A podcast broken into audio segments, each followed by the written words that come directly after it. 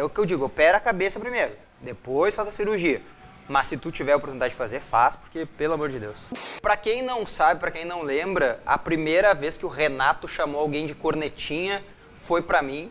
Ah, tu não revela o teu time, mas eu também não nego. Se tu me encontrar na rua e perguntar, tu é tal time? Sim, beleza. Eu nego, eu não nego. Não nego, nunca neguei pra ninguém o time que eu torço, nunca neguei. A imprensa como um todo, eu acho que tem o WhatsApp do Renato, porque depois que ele disse numa entrevista pro Jeremias Werneck, qualquer coisa me pergunta no WhatsApp, cara, acho que todo mundo pegou o WhatsApp.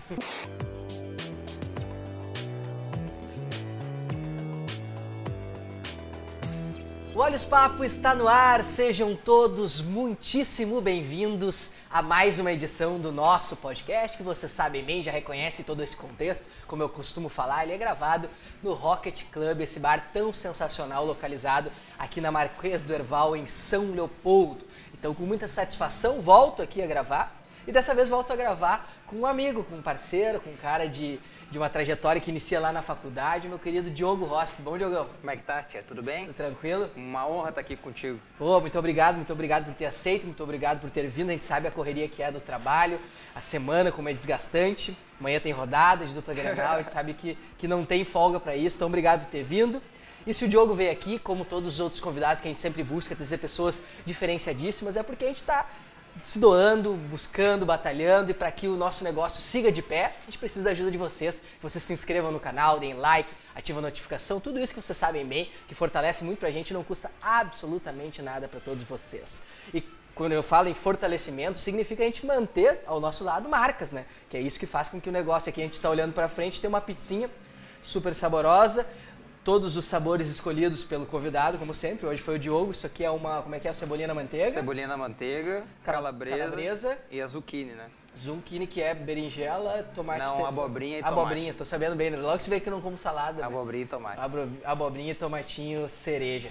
A escolha do Diogo, do nosso querido Galeto Marques, grande parceiro. E assim como o Galeto está conosco, está a La Máfia Barbearia, que simplesmente é muito fácil. Tu vem aqui no Rocket, toma um, uma coisinha, joga um game, atravessa a rua, literalmente está na La Máfia Barbearia Unidade de São Leopoldo, que é o nosso patrocinador, que é o nosso parceiro, o Elias, é um cara que comprou a nossa ideia. E além disso, está dando também um cupom de desconto para quem falar que viu aqui no Olhos Papo, uh, tira um printzinho aqui da tela, pode ter tirar um print lá da nossa rede social que também tem post falando sobre isso. O código é Olhos Papo 15, ganha 15% de desconto. Eu brinquei no, no, último vídeo com o Carlinhos Carneiro, perguntei, tu gosta de ser bem tratado? Falou, sempre, porque ali é literalmente isso que acontece. Depois de fazer, tu é um cara que faz a barba também, tá sempre sim, alinhadinho, sempre. depois rola uma massagenzinha no rosto, rola. Cara, é um tratamento realmente diferenciado. Eu sempre frequentei barbearias, mas ali realmente é diferente. Tu levanta as pernas, aí gira uma coisinha, tem um estofadinho, é cheio da onda. E o, mais, o melhor de tudo, tu entra, cara. O lugar é tão espetacular que pensa, cara, isso deve ser uma fortuna. E realmente não, é um preço super bom. E agora com esses 15% de desconto que o nosso Elias, de tanta gente martelar com ele lá, liberou, não tem desculpa, tem que ir aqui na Lamaf aproveitar a unidade de São Leopoldo. Não pode esquecer, tem que ser na Lamaf aqui de São Leopoldo. Uma franquia que tem por tudo, mas a nossa parceira é essa aqui de São Leopoldo. A gente tem que agradecer muito ao Elias e ao Ravi. E também, por fim, não posso deixar de agradecer ATP Global. Nós temos aqui, o Diogo conhece comunicação, umas câmeras diferenciadíssimas. Graças a essa parceria, a gente consegue ter uma qualidade melhor de, de imagem. Isso é super importante para que o pessoal entre lá e, e seja, eh, veja com bons olhos, com profissionalismo. Isso é a base de tudo. E vamos lá efetivamente depois dessa série de Milton Neves que tu sabe que tu também faz isso, bah, né, Diogão? Mas faz parte, né? Faz é... parte do game. Quem carrega a gente, não adianta. Exato. E mais do que isso, assim, uh, hoje, né, cara, a gente estando aqui facilita, a gente fica muito feliz. E quando eu vejo projetos que eu acompanho, eu assisto muito podcast, assisto muito canal do YouTube, eu vejo, pô, olha que legal, tem mais uma nova marca acompanhando os caras que eu curto, entendeu? E, cara, para mim isso é, é, muito legal, um fomento do, do, do independente que a gente acaba ficando feliz de uma forma mútua. E Diogão, tá hoje na Bandeirantes, a gente já conversou muitas vezes sobre isso, estudamos juntos na Unicinos, mas tu começou lá na Grenal, a gente já gravou com o Demoliner também, um outro cara que começou, acho que mais ou menos na mesma época contigo. O que, que a gente pode lembrar daquele teu princípio de Rádio Grenal, do teu aprendizado, dos caras que tu conseguiu interagir? Na verdade, muita gente assimila assim, ah, o Diogo começou na Rádio Grenal, mas eu tenho duas passagens anteriores à Grenal a outras emissoras. Ah. Eu trabalhei na Gaúcha um ano, mas no geral, que era uma coisa que né, eu estava começando. E aí quando eu saio de lá, eu passei pela Band sete meses hum. antes de ir para Grenal. E ali na Band foi quando eu comecei no esporte. Isso aí em 2013.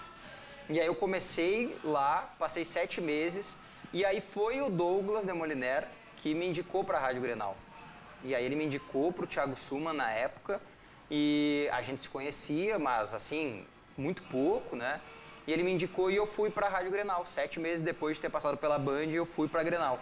E aí eu comecei lá. Comecei, fiquei lá até agosto de 2020, né? No meio da pandemia foi quando eu saí.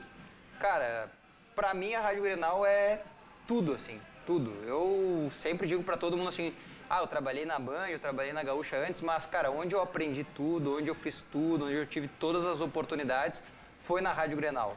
E assim, eu, eu era estagiário da reportagem, aí eu me tornei um repórter de fato, me tornei coordenador, que para mim é uma coisa assim que para minha carreira é uma mudança significativa, que é a parte administrativa, comandar pessoas e tal, uma coisa que eu sempre imaginei, mas nunca achei que chegaria, né? E chegou muito rápido. Então assim, eu a Rádio Grenal e eu assim tem uma conexão muito grande. Tanto que mesmo que eu trabalhe na Band hoje, às vezes eu vou na Rádio Grenal para visitar, eu gosto de ajudar, já tive a oportunidade de voltar e acabei não voltando também.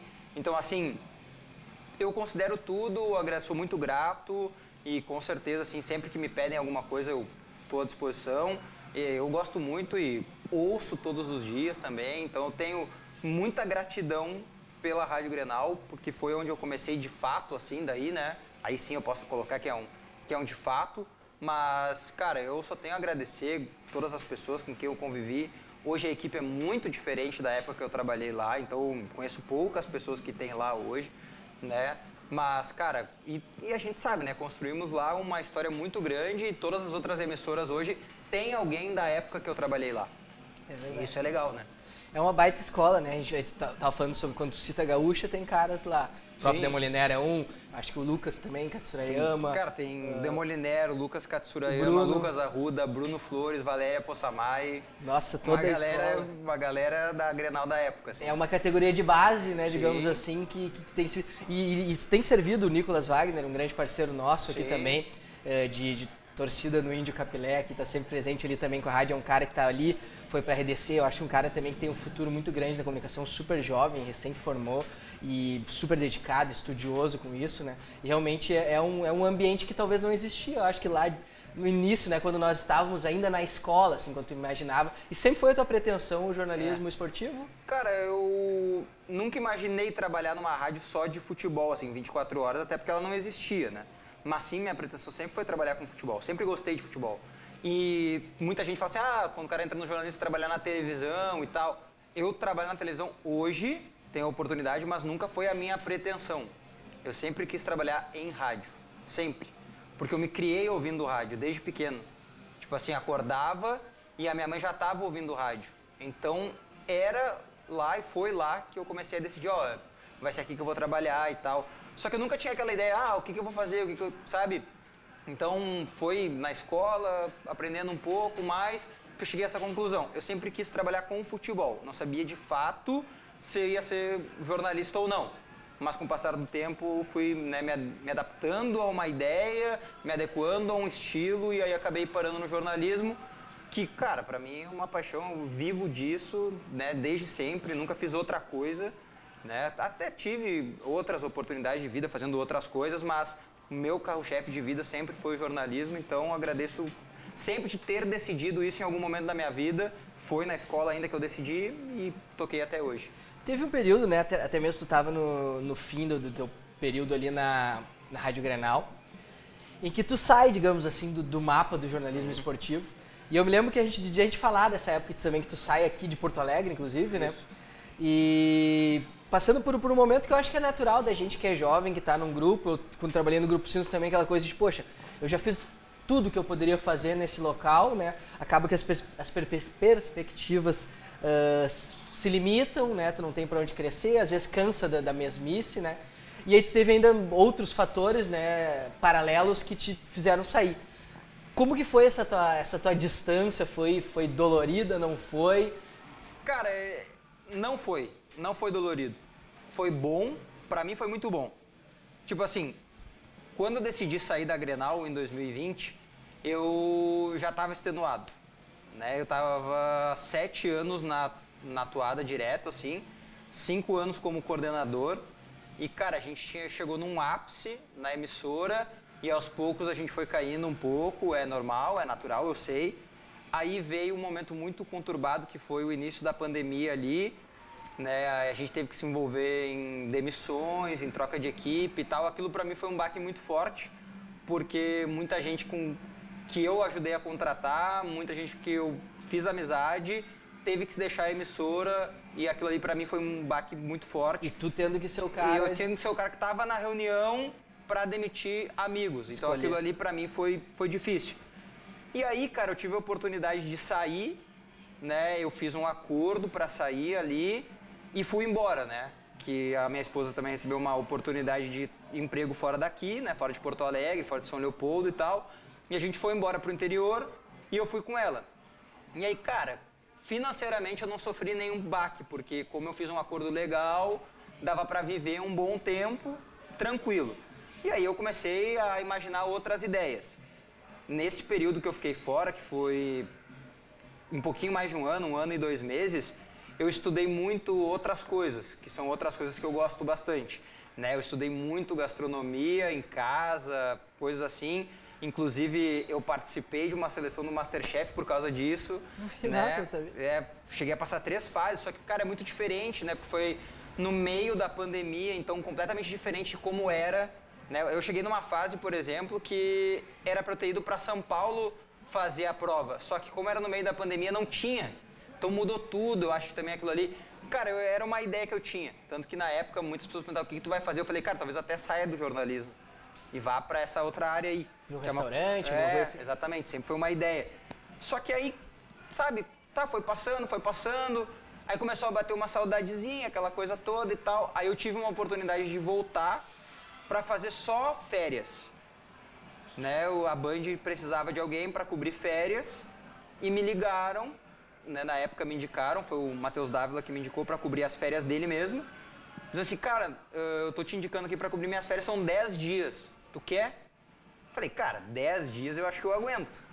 Tipo assim, tô muito tempo fora e tal, mas- vamos embora. Aí eu fui, aceitei.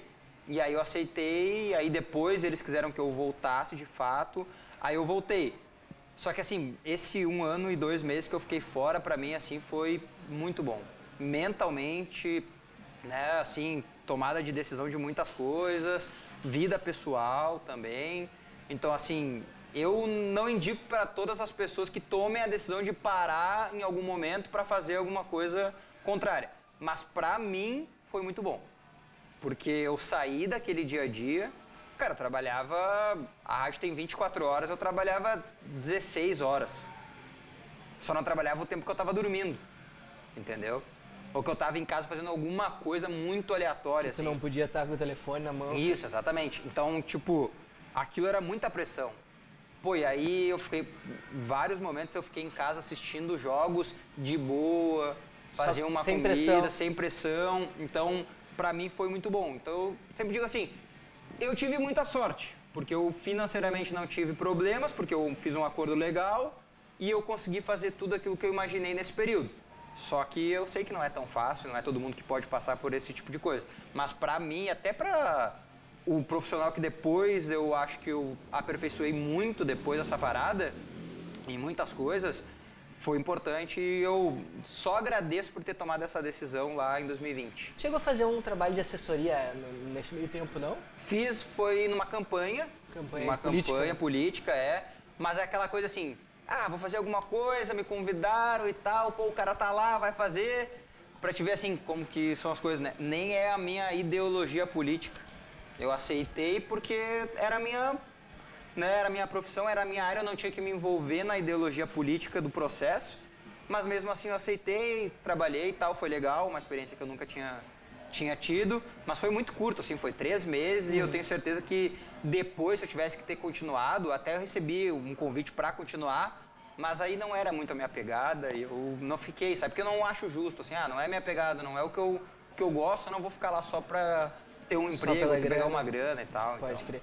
Tu citou, eu quero voltar um pouquinho na, na parada do Masterchef. Vamos lá, É, vou comer uma pizza aqui. Vai lá, vai lá, vai lá. Mas pegar um pedacinho de uma calabresinha aqui, Ah, como eu lá. falei, eu tenho um pal- paladarzinho infantil ainda. Ah, tá.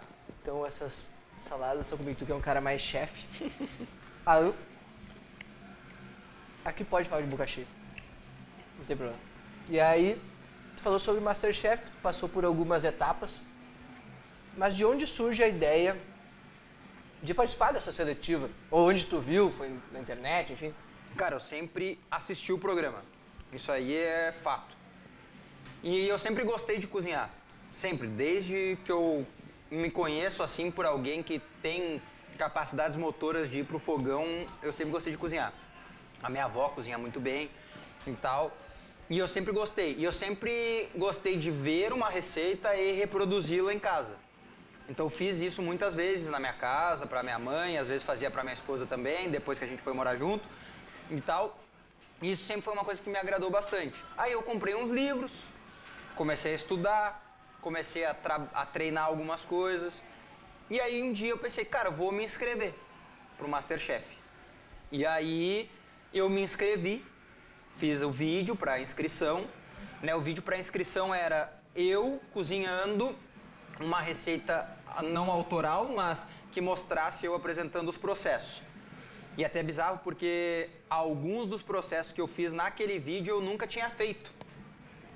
Eu nunca tinha né, tentado fazer alguma coisa. E aí eu fiz o vídeo, né? Eu não sei editar nem nada, mas a minha esposa trabalhou com edição de vídeo muito tempo. Ela fez pra mim, editou e eu enviei. Aí, cara, eu enviei e achei, nunca vão me ligar de volta, eu não vou passar e tal, aquela coisa toda. Um dia eu tô na rua, correndo, e toco meu telefone, o número de São Paulo. Cara, eu nunca tendo o número de São Paulo. A gente não atende, né? É telemarketing. Mas, cara, eu disse, tô, tô correndo aqui e vou atender. Atendi, era uma produtora do Masterchef. Dizendo, olha, tu passou dessa fase, a gente vai para uma próxima fase, que é preencher alguns dados e tal. Se tu passa por essa fase, tu vai para uma outra fase. Beleza. Eu preenchi os dados, apresentei algumas coisas, passou uma semana, passei dessa fase, fui para a terceira fase. A terceira fase, numa época não pandêmica, é ir para São Paulo, tu te apresenta na frente dos chefes que ainda não são os do programa e apresenta uma receita e tal e tudo mais. No meio da pandemia, era uma entrevista online, que eu botei o meu celular num tripé e fiquei ali conversando com uma produtora e um chefe. E eu tenho que cozinhar por 15 minutos a parte final de uma receita no meio da entrevista. Todos os outros processos já tem que estar pronto. E aí eu fiz. Só que, cara, pra quem me conhece, eu sou. Sou meio incisivo, assim, sou meio de bater, sou meio de brigar, sou meio de, de falar. E, cara, eu dei a entrevista, falei do processo e tal. E eu fiz uma receita na, na época, né? E aí o chefe me perguntou assim: Tu acha que essa receita é suficiente pra tu entrar no Masterchef? E é como eu disse, né? Eu tenho essa característica, eu não consigo não ser assim. Eu disse, por que não? Vocês já provaram gente que fez hambúrguer. e aí eu disse pra produtora, depois que acabou a entrevista, né? Eu disse pra ela, bah, talvez eu não passe daqui pra frente porque eu sei a resposta que eu dei e tal. Realmente eu não passei pra frente. Acho até que o meu prato não era dos melhores, mesmo, de E o fato. que, que era? Cara, eu fiz. No, pra- no primeiro prato, eu fiz uma lasanha de ragu de linguiça, na do vídeo, né? E eu fiz um entreveiro de pinhão no dia da entrevista online, essa e tal. E aí eu acho que era muito simples mesmo, sabe? Não era uma coisa muito elaborada, mas qual era a minha ideia? Apresentar alguma coisa que tivesse referência, né? Referência com o Rio Grande do Sul e tal. Talvez a decisão tenha sido errada, talvez uma coisa mais requintada tivesse me classificado ali pra frente, né? E agora, infelizmente, eu não posso mais participar porque eu trabalho na Band. Ah, claro, agora já não, não dá Mas mais. tudo bem, quando alguém quiser que eu cozinhe alguma coisa, eu vou, não tem problema nenhum. Compre os ingredientes que tu É, que eu executa. vou, não tem problema nenhum, eu executo. E a gente tava falando sobre, falando sobre o assunto gastronomia e em off a gente comentou sobre isso.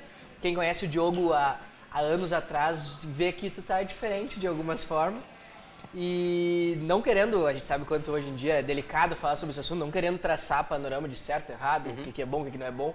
Mas eh, foi uma questão, né, que tu comentou com a gente de saúde. Até eu tava comentando contigo, tem um amigo Vinícius, que trabalha comigo, que fez recentemente a cirurgia bariátrica, né?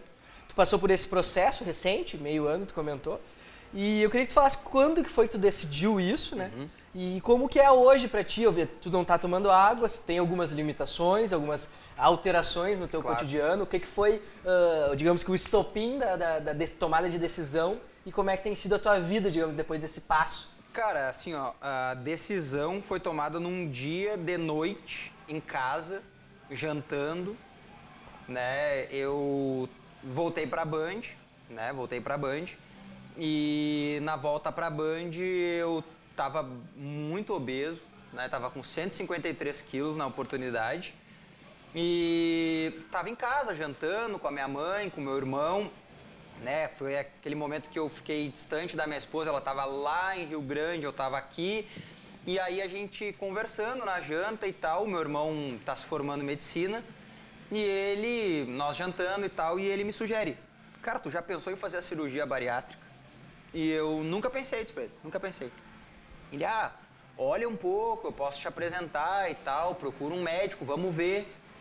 E assim, minha vida estava muito difícil, muito difícil, porque eu tinha dificuldade para caminhar, sim, porque eu ficava muito ofegante, a minha saúde não era boa, né? Eu estava eu tava com princípio de diabetes, eu tava com a pressão alterada, né? E tem uma coisa assim, eu sempre digo, né? Eu aprendi isso na verdade, né? A obesidade é uma doença. A gente acha que não. A gente acha que é porque o cara é vagabundo, não vai pra academia, não fecha a boca e tal. Não, eu aprendi nesse processo que a obesidade é uma doença. Ela tem muitos fatores muitos fatores psicológicos, né, do dia a dia, várias coisas que nos impedem e tal. E, cara, eu tava tendo dificuldade de relacionamento, assim, próprio, em casa. É, tinha dificuldade de higiene, que era uma, uma, coisa, uma coisa complexa, assim. Eu nem tenho vergonha de falar sobre isso, porque eu acho super normal, assim, que outras pessoas talvez se identifiquem com isso que eu vou falar, então elas precisam que alguém exponha isso. E aí eu fui no médico, no primeiro médico, e ele disse assim, cara, eu acho que pra ti é a solução, né? Só que não é uma coisa simples, assim, não é uma coisa que tu vai fazer uma cirurgia e tu tá curado. Não, ela é uma forma para que tu continue tendo uma vida melhor daqui para frente. E para fazer a cirurgia, tu vai no médico, cirurgião, né, no gastro, e tu consulta outros médicos, psiquiatra, nutricionista, cardiologista, todo um processo até que tu chegue no dia da cirurgia. Eu passei por todos esses processos até que foi marcada a minha cirurgia. Quando eu marquei a cirurgia, eu me sentia apto para fazê-la, que eu acho que isso é muito importante, e eu fiz ela. E cara, minha cirurgia eu considero assim, não é eu que considero, eu só reproduzo aquilo que me dizem. Um sucesso, porque eu entendi o processo depois, entendeu? Eu não tomo água aqui quando a gente está comendo, porque eu me apeguei ao, ao, fato do que o meu nutricionista me minha nutricionista me disse, né? Um beijo até para minha doutora. Cara, é assim, ó, não pode comer com, não pode comer e beber ao mesmo tempo, né? Evita deitar 20 minutos depois que tu come, sabe? Várias coisinhas assim que tu vai adotando na tua vida. E cara, para mim foi muito tranquilo, muito tranquilo. Eu sei, eu sei que tem várias pessoas que enfrentam dificuldades depois que se operam, uhum. mas para mim foi muito tranquilo, não tive dificuldade nenhuma. O meu emagrecimento foi rápido, é verdade. Né? Eu sei que muita gente não vai conseguir, quando fizer a cirurgia, emagrecer tanto quanto eu emagreci, por exemplo. Né? Eu tinha 153 quilos, eu tenho 73 quilos. Né? Então a gente está falando de 80 quilos. Né? É muita coisa. Eu sei que tem muita gente que nunca conseguiu chegar nessa diferença de peso, já tendo feito a cirurgia há muito tempo. Cada um é um processo diferente, não tem como eu comparar o meu processo com o de alguém, nem o de alguém comparar com o meu. Mas, cara, eu, eu digo assim, se alguém estiver assistindo e disser assim, bah, eu quero fazer, faz. Faz, cara.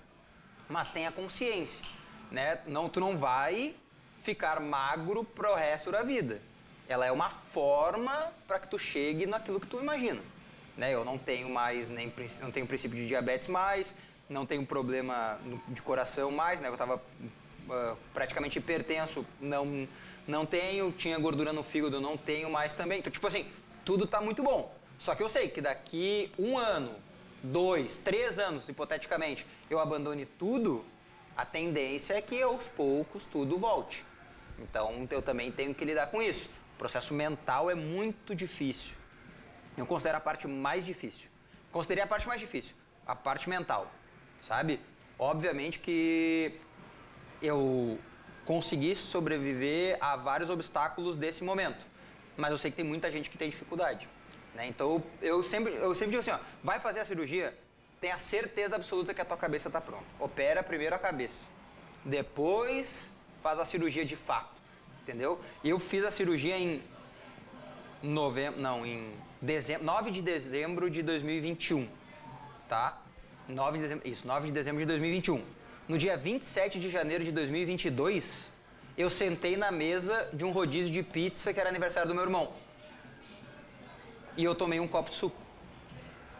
Mas mentalmente eu estava muito tranquilo para estar naquele ambiente que era aniversário dele e saber que eu tinha que tomar apenas um copo de suco e eu não podia comer pizza, entendeu? Uhum. Naquela oportunidade. Uhum. Eu sabia que em algum momento lá na frente eu iria. Claro. Mas aquele momento ainda não era o meu momento.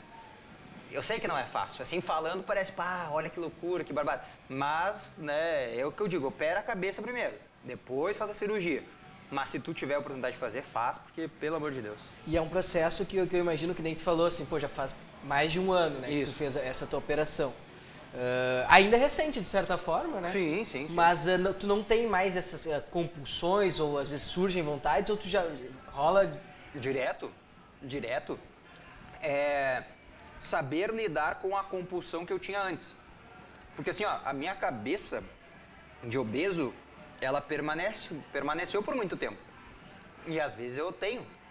E eu não vou negar que tenho, porque não tem como não. Né? Só que eu convivo com a realidade de que não, não é mais a minha vida, entendeu? Isso. E é muito difícil. Essa pizza aqui tá linda, tá maravilhosa, ela tá muito boa também. O Diogo de antes não teria conseguido dar essa entrevista para ti aqui sem já ter comido metade dela, entendeu? Eu tô comendo ela bem devagarinho, tô degustando e uhum. tal, sabe? Tudo mudou para mim. Até a comida mudou. Eu tenho hoje eu cozinho muito menos do que eu cozinhava antes, por exemplo, né? Porque o que eu cozinhava antes ou estar na cozinha também era uma forma, eu acho, eu acho que eu acho que é isso. Também era uma forma de uh, ocupar alguns espaços, algumas coisas assim, entendeu? Então, cara, super tranquilo, só que não é fácil. Eu não considero fácil. É muito difícil, é muito difícil, né? Eu ainda convivo com algumas dificuldades, mas eu tomei algumas decisões. Por exemplo, eu não bebo mais. Eu bebi, eu não bebo mais. Poderia beber de pouquinho? Não, assim? inclusive eu posso beber. Pode. Fui liberado para beber, mas eu tomei a decisão que eu não vou beber mais. Refrigerante, posso tomar também. Não vou tomar. Frituras, por exemplo, X, essas coisas assim, eu posso. Também não, também não como.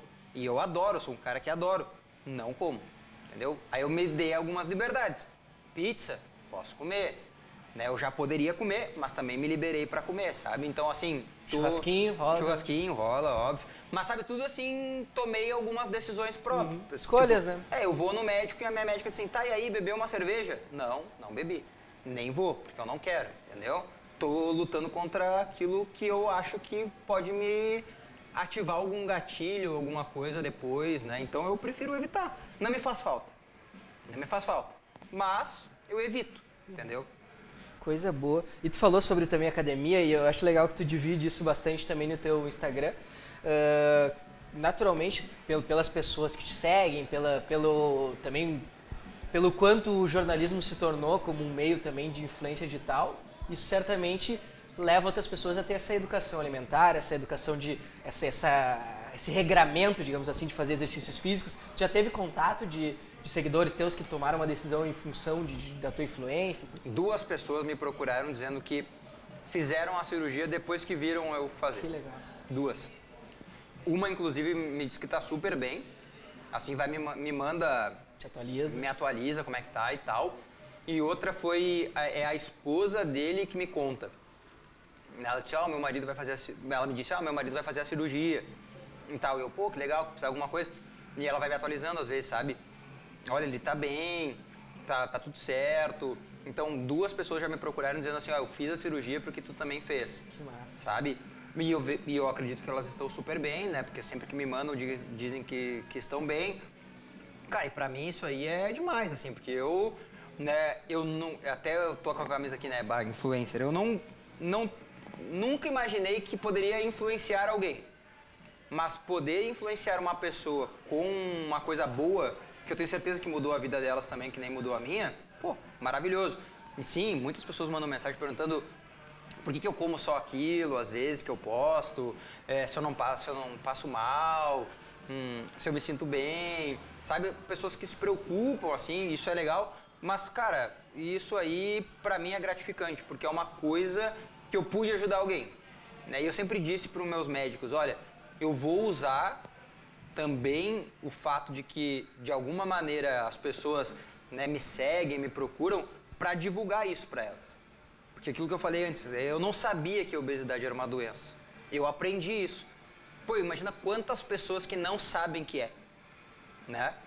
Então, se eu pude ajudar outras pessoas, eu, pra mim, fico muito grato. É, e é um incentivo mútuo, né? A mesma coisa que tu, ao mesmo tempo que tu influencia as pessoas, eu acho que também tu te compromete mais, né? Claro. Eu, eu sou exemplo ali, eu tenho Isso. que me manter né, nessa, nessa corda aí, nessa, nessa levada. Mas coisa boa. Muito feliz de te ver, eu não tinha te visto ainda depois desse período, né? E... Tem muita gente que às vezes olha assim, mas sou eu, sou eu, tô aqui. É, eu tava brincando, de verdade, eu tava, como tem uma luz muito forte aqui, eu tava gravando um outro episódio antes do, do episódio do Diogo. E ele chegou ali eu não reconheci. Pois ele tava no fundo lá que também é escuro, vendo daqui eu não reconheci, achei que era um amigo dos guris. Eu falei, não, não é o Diogo ainda. Tava tranquilo até porque eu sempre fico olhando, ah, vou tentar finalizar rápido, já chegou outro convidado. Não, mas, era eu, era, eu, era, dando, tudo, era eu dando voltas aqui no dando, bar. E conhecendo um pouquinho do rock, mas coisa boa. Tu falou agora, vamos voltar um pouquinho pro jornalismo, tu falou sobre o fato, uh, lá no, quando foi conversar com o pessoal, uh, do Masterchef sobre tu ser um cara incisivo. E obviamente é algo que tu carrega contigo também no ofício jornalístico, no momento. Opa! Toma água, fica tranquilo. Toma água. No momento em que tu vai fazer perguntas, que tu precisa ser a voz do torcedor, uhum. fazer aquele questionamento. E a gente sabe que tu já teve alguns problemas, né, com alguns caras Alguns. Alguns. Pequenininhos. É, o que, que tu pode relembrar aqui de, de, dos principais cases, digamos assim, que tu acabou uh, se incomodando, entre aspas, com o pessoal? Cara, eu tenho algumas coisas assim que são mais recentes, né? Tem, tem a famosa entrevista na zona mista da Arena do Grêmio, que é a entrevista com o vice de futebol do Grêmio, o, o Paulo Calef, que ele me pergunta a minha opinião sobre um fato eu dou a minha opinião para ele dizendo que talvez não seja tão importante naquele momento e ele me responde dizendo que a minha opinião é irrelevante. Aquilo viralizou nas redes, assim, muitos torcedores, né, vieram para cima de mim, né, porque, pô, tua opinião mesmo é irrelevante, o que, que a gente quer saber e tal, coisa assim. E isso ficou bem marcado depois, a gente nem teve a oportunidade de conversar mais sobre esse fato, nem toco nesses assuntos, porque, cara, é, aconteceu, é daquele dia ali, né, e tudo mais. Então, assim, são, são coisas assim que são, são chatas, mas acontecem, né? Para quem não sabe, para quem não lembra, a primeira vez que o Renato chamou alguém de cornetinha foi para mim. Foi numa entrevista que eu perguntei para ele uma, uma coisa e ele disse assim: "Ah, esses cornetinhas que nem vocês e tal". E é, são coisas assim que, que acontecem, né? Eu sempre digo assim que o pessoal na arena do Grêmio lá, né, as minhas histórias tradicionais, elas aconteceram lá, as mais incisivas assim. Eu fiz, eu fiquei, eu tranquei o banheiro da arena por 30 dias, né? Sabe essa história? Não. Da zona mista da arena. O Grêmio, o Grêmio tomou um empate pro Flamengo na Copa do Brasil. Eu acho que é 2019, se não me falha a memória. 1 um a 1. Um. Acho que é 2019, não tenho certeza. E o, só que o gol é no último minuto, assim, o Grêmio toma um gol no último minuto. E, cara, eu tô indo pra entrevista coletiva quando acaba e todo mundo tá indo pra coletiva rápido, assim, aquela pressa e tal. E não tô julgando que tenha ido com pressa e tal. Mas eu travei um pouco, assim, pra ir um pouquinho mais devagar e tal, aquela coisa. E eu tô passando por trás da zona mista, assim, e começo a ouvir um gritedo, um gritedo, um gritedo, vindo do vestiário. E eu paro, né, ali. As pessoas acham que eu gravei isso de dentro do banheiro, mas eu não gravei de dentro do banheiro. Tem um corredor atrás da zona mista da arena, assim, que dá em direção à coletiva. E naquele corredor em direção à coletiva é o vestiário do mandante, no caso o dono da casa, que é o Grêmio. Naquela oportunidade eu ouvi o Renato xingando os jogadores. Por quê? Porque o teto da arena na época, ele não era concretado, ele era aberto. Então ele vazava tudo. Eu subi num, numa caixinha que tinha um negócio, estiquei o meu celular no topo da, da dali, né, do, do ambiente e gravei tudo. Cara, eu gravei o maior esporro da história recente que os jogadores levaram. Mandei para edição na rádio, pedi autorização para chefia para que rodassem e rodaram. E cara, não deu 24 horas depois, eles fecharam o banheiro, concretaram todo o teto da arena. Então assim, arrumei algumas incomodações, mas cara, eu não, sou, eu não gosto disso, sabe? Eu não não é uma coisa que me atrai. Muita gente acha assim, ah, o Diogo gosta de Do embate. do embate, ele gosta. Eu não gosto. Eu não gosto, e eu não gosto dessa, dessa coisa assim, parece que eu tô brigando com alguém. Mas é que eu acho que eu tenho essa característica, sabe? E eu sou muito firme na hora que eu vou falar as coisas para as pessoas, quando eu vou perguntar, né? Eu não tô, não sei se as outras pessoas fazem isso, mas eu faço. Eu olho muito no olho da pessoa quando eu vou perguntar. E eu fico, eu olho mesmo, uma coisa que eu aprendi com a minha mãe, ó. Olha no olho da pessoa, tu vai falar uma coisa, olha. E eu olho mesmo e tal, e aí acaba gerando.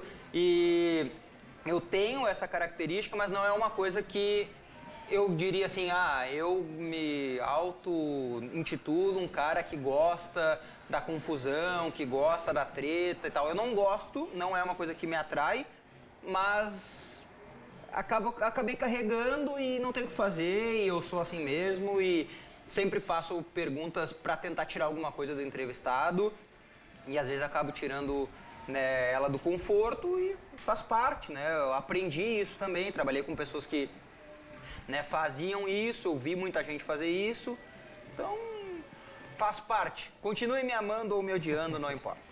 O Colar, que hoje é, tem um projeto voltado, né, Uhum. identificado com o Inter, foi um dos caras que comentou aqui conosco de receber, em função de, de críticas, falas, de, né, declarações, DM de jogadores, e acho que se eu não me engano era o Edenilson, ele comentou que foi um Uhum. dos caras que já foi, entre aspas, tirar as caras com ele. E contigo, qual a tua relação com os jogadores e se já rolou uma cobrança pessoalizada, assim, seja no perfil pessoal, seja obtendo teu WhatsApp, enfim. Jogador, eu não, não tenho relação nenhuma. Eu não quero, eu não gosto e procuro ficar longe, sempre. Porque, cara, eles fazem parte da minha profissão. Eles são os atletas que eu cubro no dia a dia. Isso não quer dizer que eu não possa ter amizade com um deles em algum momento. Eu nunca tive a oportunidade disso e também nunca busquei isso e também nenhum deles procurou esse tipo de relação. Também nunca fui cobrado publicamente, eh, assim, no meu WhatsApp, alguma coisa por nenhum dos jogadores, porque assim, ó, eu sempre procuro cobrar coisas profissionais. Então é muito difícil que alguém venha me cobrar alguma coisa porque eu não ataco elas pessoalmente ou alguma coisa fora do, do profissional. Eu nunca tive esse embate com nenhum atleta por causa disso. Porque eu sei que se ele vier me cobrar, ele não vai ter nem o que me cobrar. Porque eu tô cobrando dele uma coisa profissional. E assim, jogadores estão no papel deles lá como profissionais e eu tô no meu papel como profissional. Então, assim, eu, cara, eu gosto de manter distância. Né? Eu não sou amigo de dirigente também, né? Não tenho relação ah, com dirigente que não seja profissional. Eu tenho muita dificuldade em tentar ter algum tipo de relação com pessoas né, que convivem no meu meio que não seja profissional. Claro, não estou falando dos meus colegas do dia a dia, né? Eu estou falando com essas pessoas que eu tenho que lidar, que são dirigentes, jogadores e tudo mais. Tenho boas relações, não, não é não ter boas relações, mas eu tento evitar que sejam coisas pessoais. Nunca, sabe? Já tive conversas pessoais com algumas pessoas do meio, mas sempre com um limitador, sabe? E até ali. Porque, cara, eu não sei o que, que isso pode virar, o que, que isso pode transformar. Então eu prefiro não misturar as coisas. Prefiro deixar no ambiente profissional. Quer me vetar, quer alguma coisa? Beleza. Porque aí nós estamos num ambiente profissional. Inclusive eu estou bloqueado por um dirigente da dupla Grenal nesse momento. Acredito que seja uma coisa profissional No WhatsApp. no WhatsApp. Acredito que seja uma coisa profissional. Nunca fiz nada pessoal, nem tenho nenhuma relação pessoal, mas fui mandar uma mensagem e vi que estou bloqueado. Sem a fotinho, o Sem a- risquinho. Exatamente. Então, assim, tudo bem.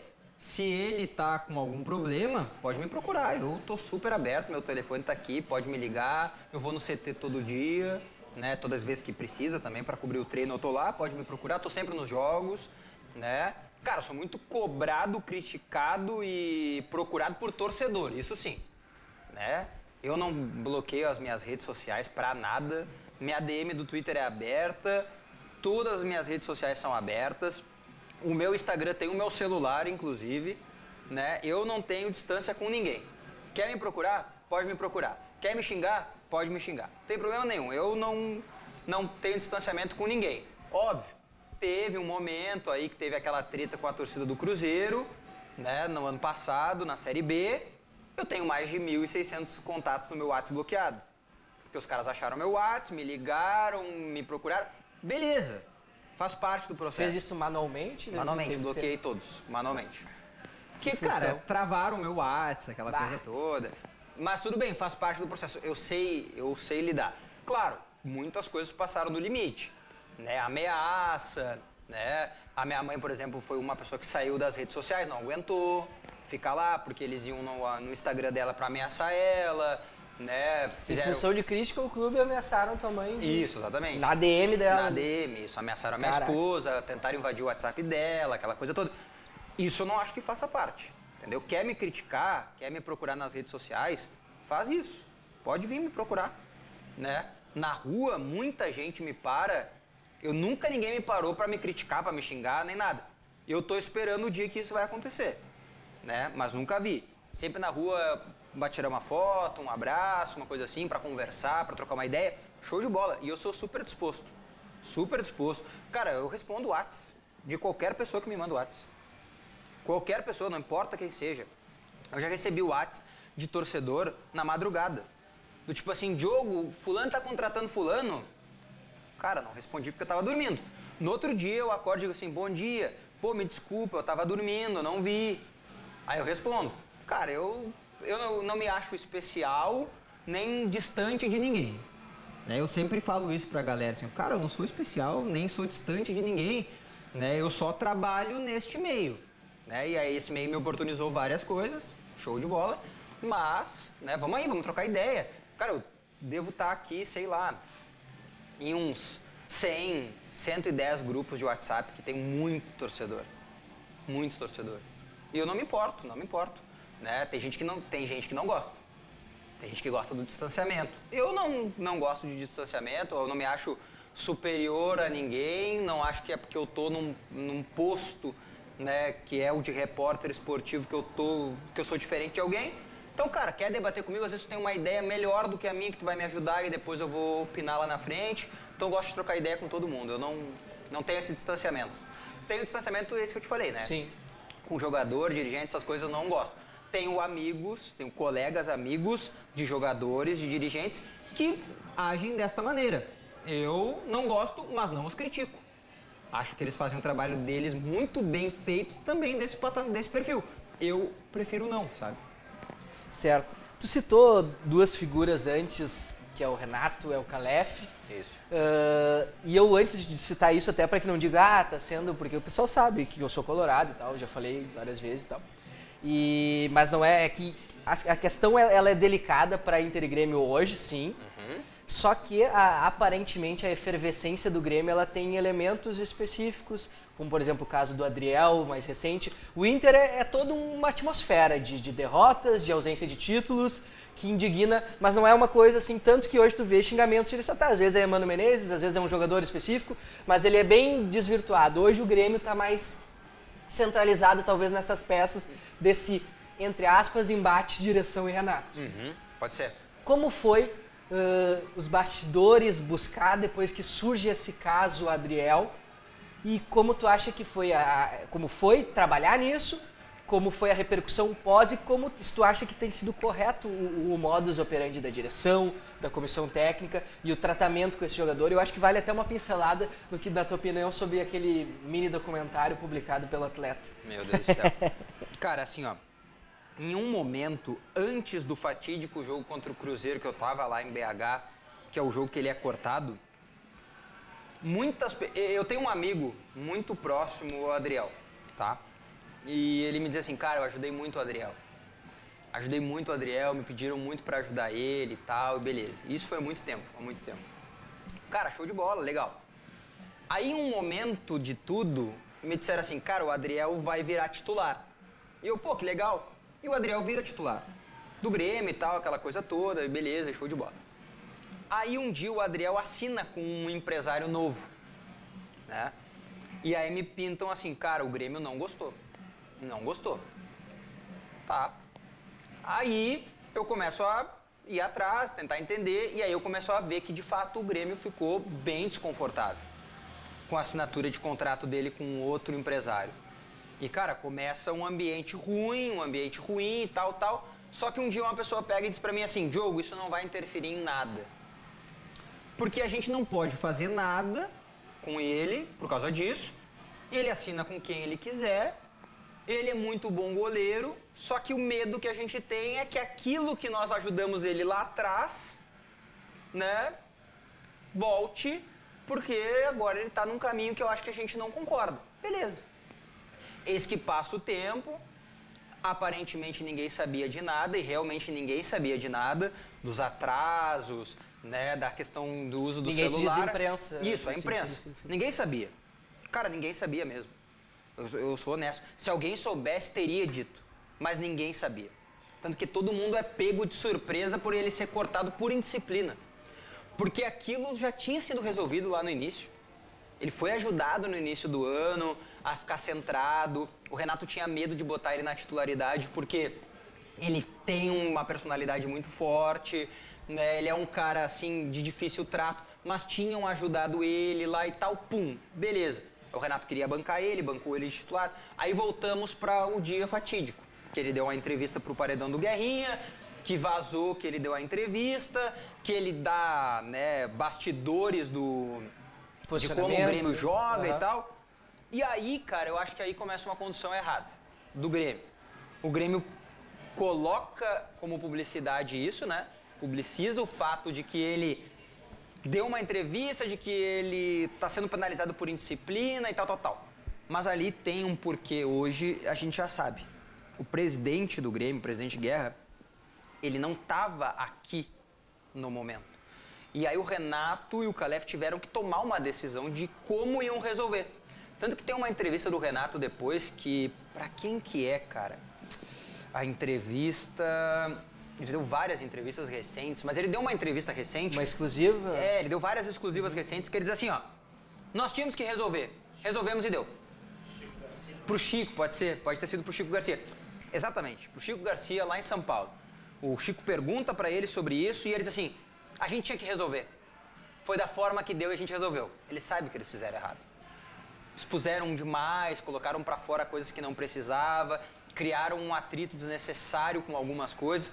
Acho que prejudicaram muito o Adriel também, tanto que o Adriel não tá jogando, né? Porque essa publicidade, ela cria um ambiente Não diferente. foi nem relacionado pro jogo dessa semana. Não está sendo relacionado para os jogos em Porto Alegre, foi vaiado pela torcida. A torcida compra alguns barulhos. Claro. Porque é do Renato. né, Exatamente, principalmente. exatamente. Então, cara, Tem o soco na porta. tem o soco da porta, que é o dia da vaia, né? Que é o, dia, da, primeira vaia, dia da vaia vaia, dele. dia é da o dia vaia. da primeira vaia com o jogo contra o ABC. Acho que o Grêmio conduziu muito mal, muito mal. Botou um ativo seu em perigo, né? O cara não tá jogando, o contrato dele acaba no final do ano que vem.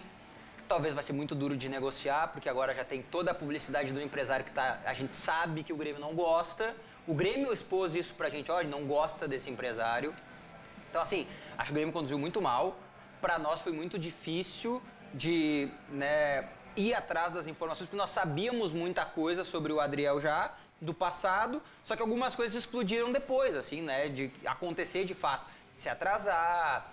Ele nunca foi um cara de se atrasar, nem nada. Aconteceu depois, sabe? Mas ele é um cara da personalidade forte. Esse vídeo que tu citou aí da assessoria dele é a prova de que ele tem uma personalidade completamente forte. Porque assim, se ele tem uma personalidade forte, mas não gosta de se envolver na polêmica, ele pega e diz pro empresário dele, que inclusive foi o empresário dele com a empresa dele que fizeram esse vídeo, diz assim, cara, eu não vou fazer esse vídeo. Ou eu faço esse vídeo, mas não vou divulgar. Cara, ele deixou de divulgar, sabe? Criou todo o ambiente. E me desculpa, me desculpa. Copo de vidro quebra, depois que quebra, tu até cola, mas as rachaduras vão ficar. Não adianta, não adianta. Cara, o Renato gosta dele, queria ter bancado ele de novo, mas não tem como, né? É muito difícil, cara. É muito difícil. Como é que tu vai bancar o cara que no vestiário. Cara, aquilo é uma bomba dentro do vestiário, né? Hoje tu acha que é meio. Que é, meio é difícil de, Como é de que vai cogitar bancar? ele, ele jogar de novo. Como é que vai bancar? O Renato disse que ele vai jogar. Mas, cara, toda vez que tem uma oportunidade ele não joga. Não joga. Não joga. E ele é um cara de personalidade forte. Eu contei isso, um bastidor disso, que foi assim: o Renato fala pra ele no vestiário, ah, assim, pô, Adriel, eh, cuidado, cara, isso aí talvez não seja bom pra tua vida, assim, é uma dica, na frente dos outros e tal. E aí ele responde assim: pô, professor, como não? Se o cara fez esse contrato aí pro Ferreira, como é que não vai fazer um contrato bom pra mim? TT. Pô, uma letra pro Renato dentro do vestiário, cara, tu tem que ter muito peito. Tu tem que ter muita personalidade. Muita personalidade. Cara, tem uma estátua ali dentro dele. O cara é o principal ídolo da história do clube, ele é o teu treinador. Entendeu? Assim, ó, eu não vejo o Adriel jogando com a camisa do Grêmio mais. Não vejo, não vejo. Talvez ele jogue um jogo lá em Fortaleza, que não tem a torcida, né? Um jogo, sei lá, um jogo da que o Grêmio vai usar o terceiro time no Brasileirão, porque tá na frente na Copa do Brasil. Aí eu acho que ele joga. Mas, cara, na metade do ano, o primeiro que aparecer leva. E até pelo, pelo, comportamento, né? Se, se esse vídeo dele fosse em tom de, de pedido de desculpas, É. talvez seria uma abordagem um pouquinho Tem um trecho diferente. do vídeo que ele diz, né? Eu quero ser cobrado pelos meus erros, não pelas minhas escolhas. Aham, aham, Porra, aham, aham. Foi complexo. é foi- foi- complexo, é muito difícil. Não, e é um, cara, é um, é um documentário, cara. É, tem Um 10 minutos, documentário né? produzido, ele, Bem ele é feito. extenso. É muito bem feito. Bem feito, bem, É bem bem feito. editado. Não, não dá pra Qualidade de vídeo, de áudio. Não, é, é um baita de um, de um trabalho. mas- Parabéns pra empresa que fez lá, a M10, que é a empresa que M10. fez. Um abraço pra eles. Parabéns M10. ganharam até um merchan de graça. É, parabéns, M10. E a gente citou Grêmio, citamos anteriormente também o fato de, de, de delicadezas estarem acontecendo no- nesse momento colorado. E eu gostaria de saber se tá no teu horizonte ali adiante a pergunta que todos fazem agora, né? Porque se naturalizou. Quando vou revelar o meu quando time? vai revelar teu time? Cara, quando sempre eu, feito. quando eu tava em Rio Grande, que foi quando eu larguei tudo, eu recebi um convite, não vou dizer de quem, porque senão vai, vai revelar o meu time, que até muitas pessoas assim, ó, ah, tu não revela o teu time, mas eu também não nego. Se tu me encontrar na rua e perguntar, tu é tal time? Sim, beleza. Eu nego, eu não nego. Não nego. Nunca neguei, pra ninguém, o time que eu torço. Nunca neguei. Só que assim, recebi esse convite e fiquei com medo. Fiquei com medo. Primeiro que eu tava fora, eu ia voltar pro meio com essa decisão tomada e eu fiquei com medo. Admito que eu fiquei com medo porque eu não sei o reflexo que isso vai ter pra mim ali na frente. Penso muitas vezes sobre isso, já quase fiz várias vezes a revelação, só que eu tenho muito medo do que, que vai me travar, entendeu? Do que, que isso pode me bloquear. Até vi o Demoliner deu entrevista pra ti Aham, aham. e ele fala, né, que o futuro é o pessoal identificado. Eu concordo com ele, eu concordo. Só que quando é este futuro? Este futuro é hoje, é, o futuro é hoje, É ano que vem. é ano que vem, é daqui 10 10 anos. Quando é? Porque, por exemplo, assim, ó, eu digo amanhã que eu torço pro time A. Como é que eu vou ir no time B cobrir o time B? Porque a minha empresa vai me colocar a cobrir o time B. Eu sei que eu tenho imparcialidade suficiente e capacidade para estar no time que não é o meu. E eu já cobri muito o time que não é o meu nessa vida profissional. Mas eu não sou identificado com nenhum clube, né? A Band tomou uma decisão de que nós somos setoristas fixos, né? Foi ela quem decidiu, foi ela quem escolheu os clubes que nós iríamos cobrir. Muita gente diz assim, pô, tu tinha a oportunidade de ter escolhido o Inter, por que, que tu não escolheu?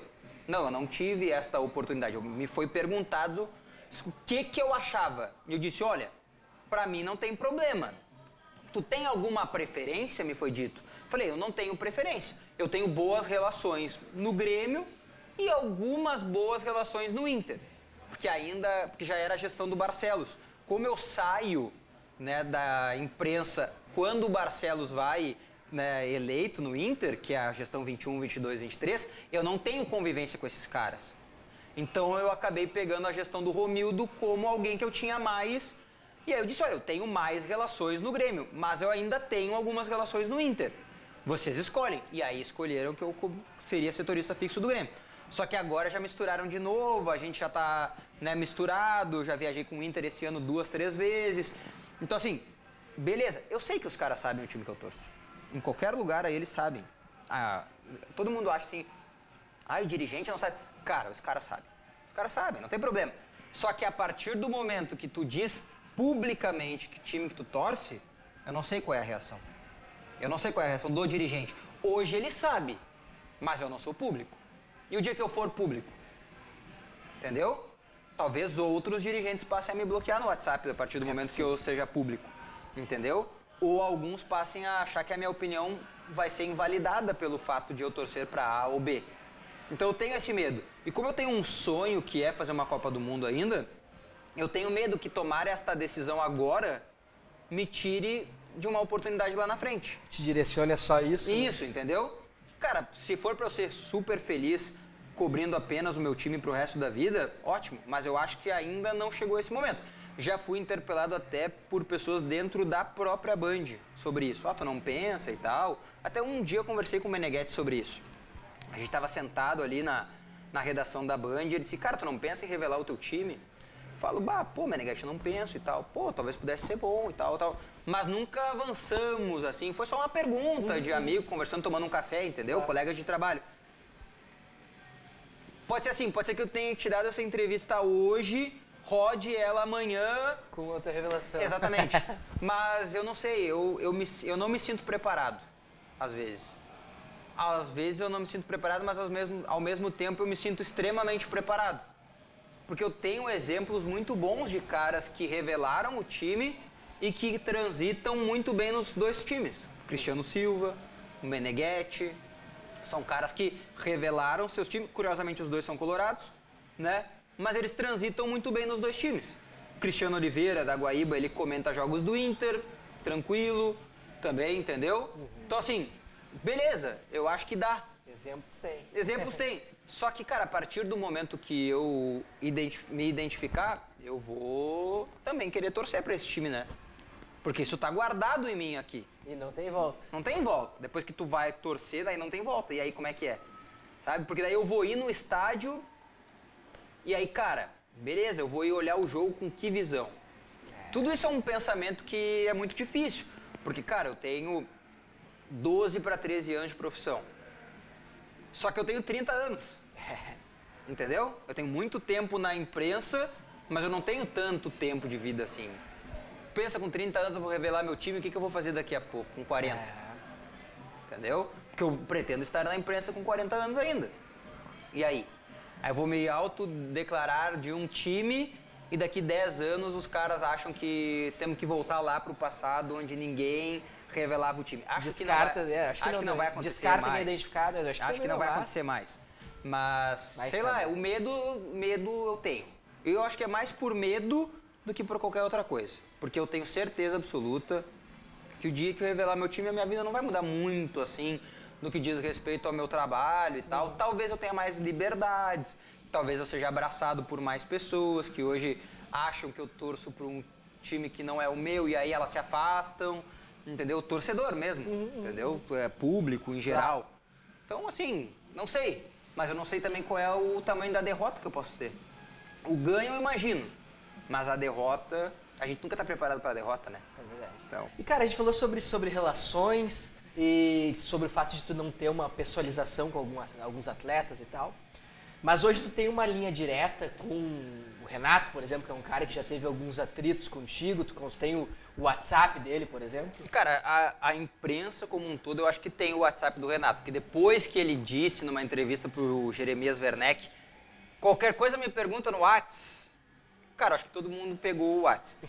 o problema é que tem gente que manda mensagem pro cara de 5 em 5 minutos, pra saber tudo. Porque às vezes é difícil de tu falar com o dirigente. E o Renato é um cara que ele te responde o que tu pergunta pra ele.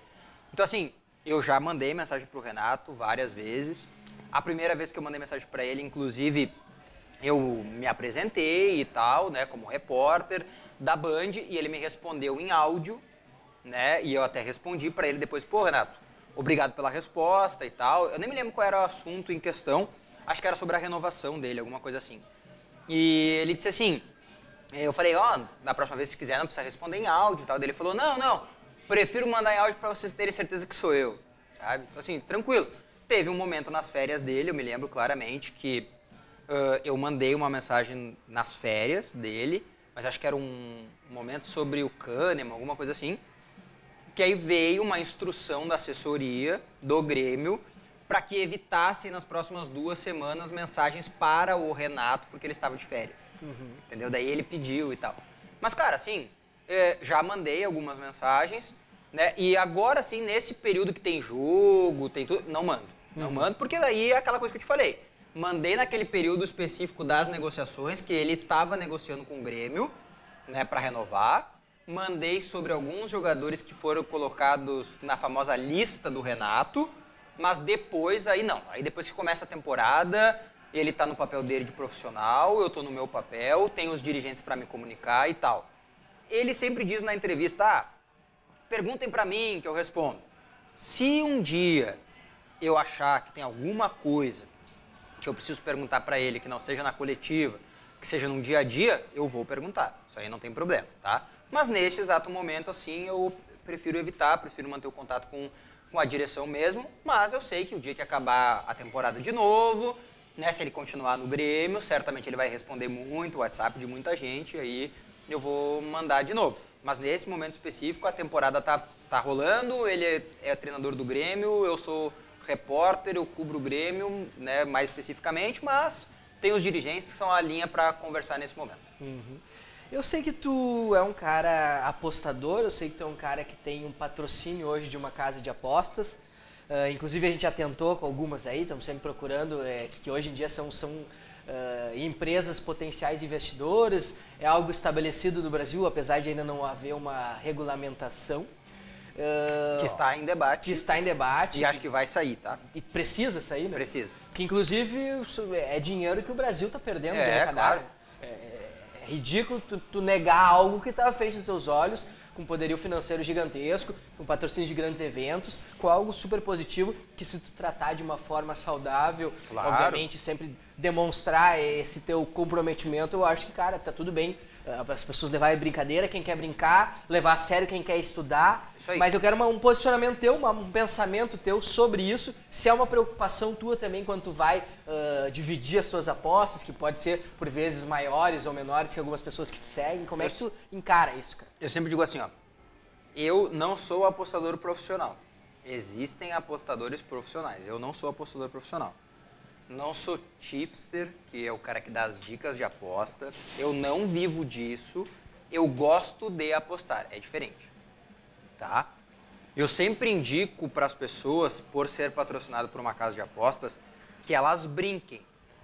Né? Até é um lema da casa de aposta. Brincar, cara. Te diverte.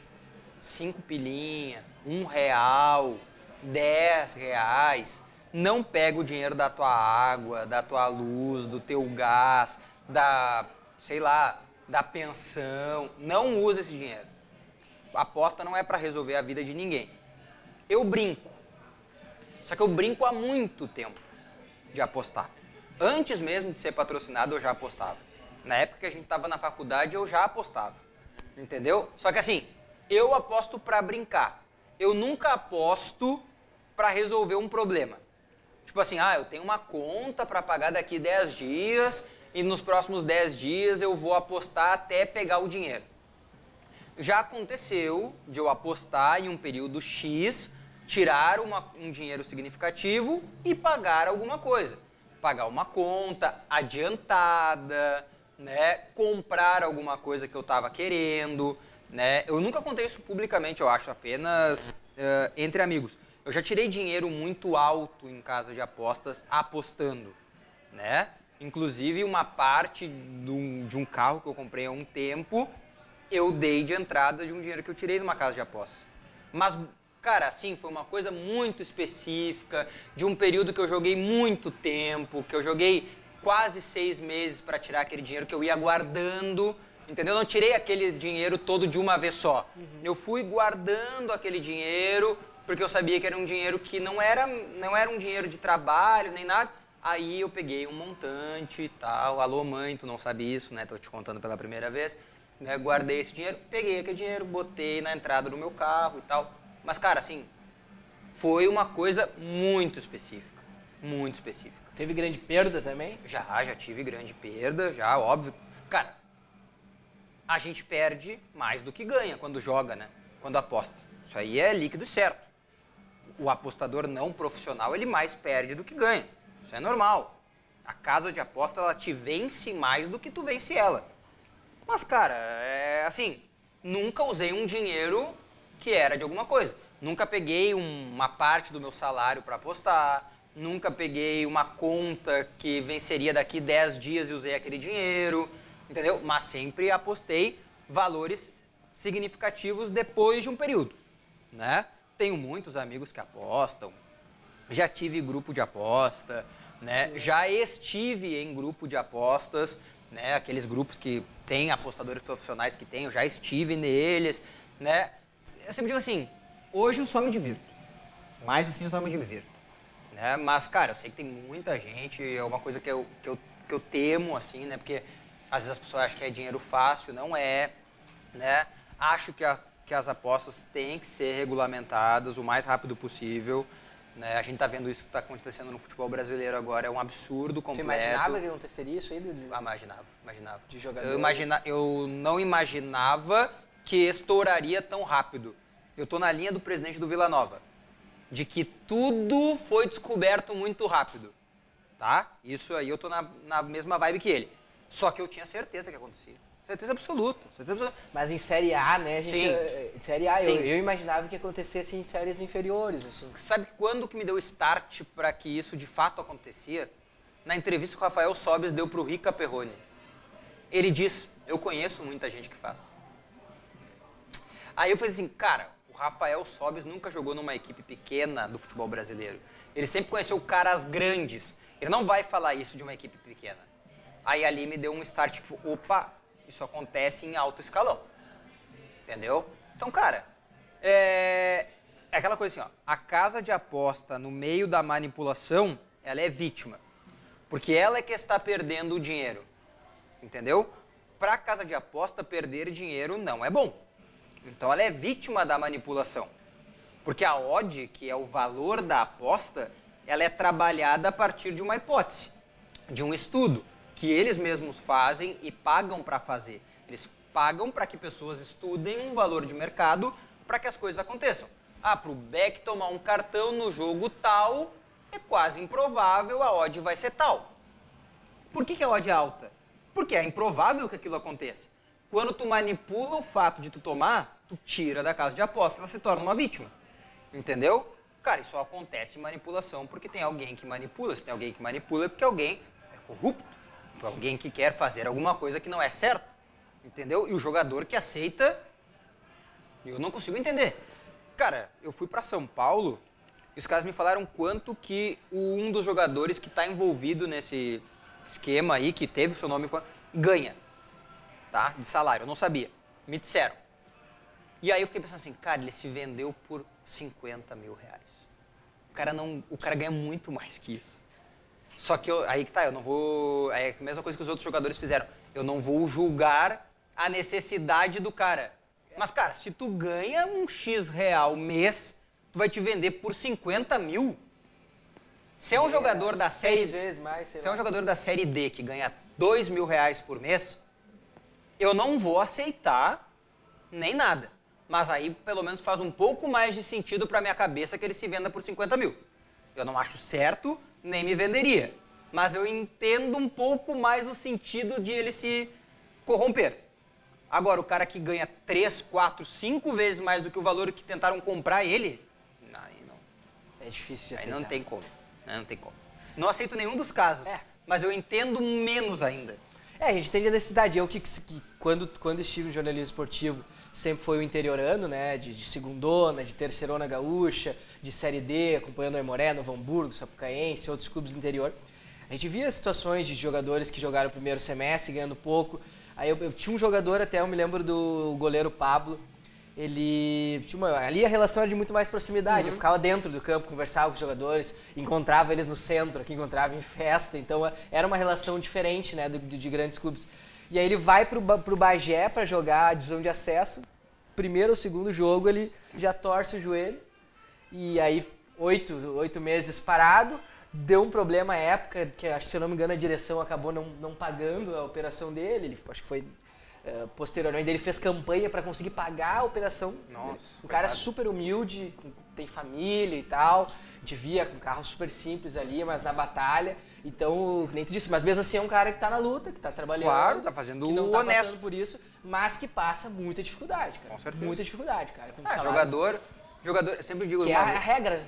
uma vez eu entrevistei o Alex Cabeção, ex-Fenerbahçe, Palmeiras, Bah. ele me disse, cara, 3%. É. 3% tem uma vida dessas que tu conhece, que tu vê na televisão. O resto não tem. O resto não tem. Não tem. Futebol é. O que a gente vê é 3%. Entendeu? O que a gente vê é 3%. Não é mais do que 3%. Então, imagina o resto, né? Pô, 97% do futebol não é o que a gente está acostumado a ver todos os dias aí, né? Por isso que a gente às vezes se surpreende com algumas coisas que, que vê e que sabe, porque é fora da realidade, né? É fora da realidade. Futebol é uma outra realidade, mas para esses 3%, né? É, exato. Só, só pra isso. E os outros, né, que tem uma vida da batalha todos os dias, que nem tu tá citando aí. Eu, cara, eu não consigo entender, aí independente da batalha que seja, eu não consigo entender pessoas que tomam essa posição, essa decisão de se vender, seja pelo que for, entendeu? Pra, pra uma manipulação, colocar sua carreira em risco, sei lá.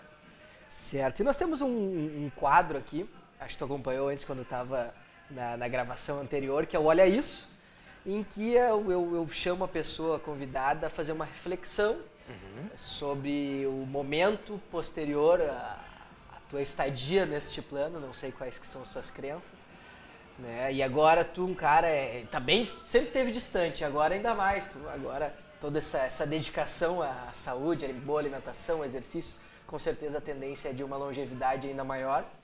Mas, eh, eu sei que é cedo a gente fazer essa reflexão, mas eu já provoquei uma criança de 13 anos que gravou comigo aqui, então tá tudo bem. tá tudo bem. tá tudo bem, tu também consegue. E o que, que tu pensa no que diz respeito a um legado? O que, que tu quer deixar? Pode ou não ter a ver também com a tua profissão ou com as pessoas que te seguem em relação a essa.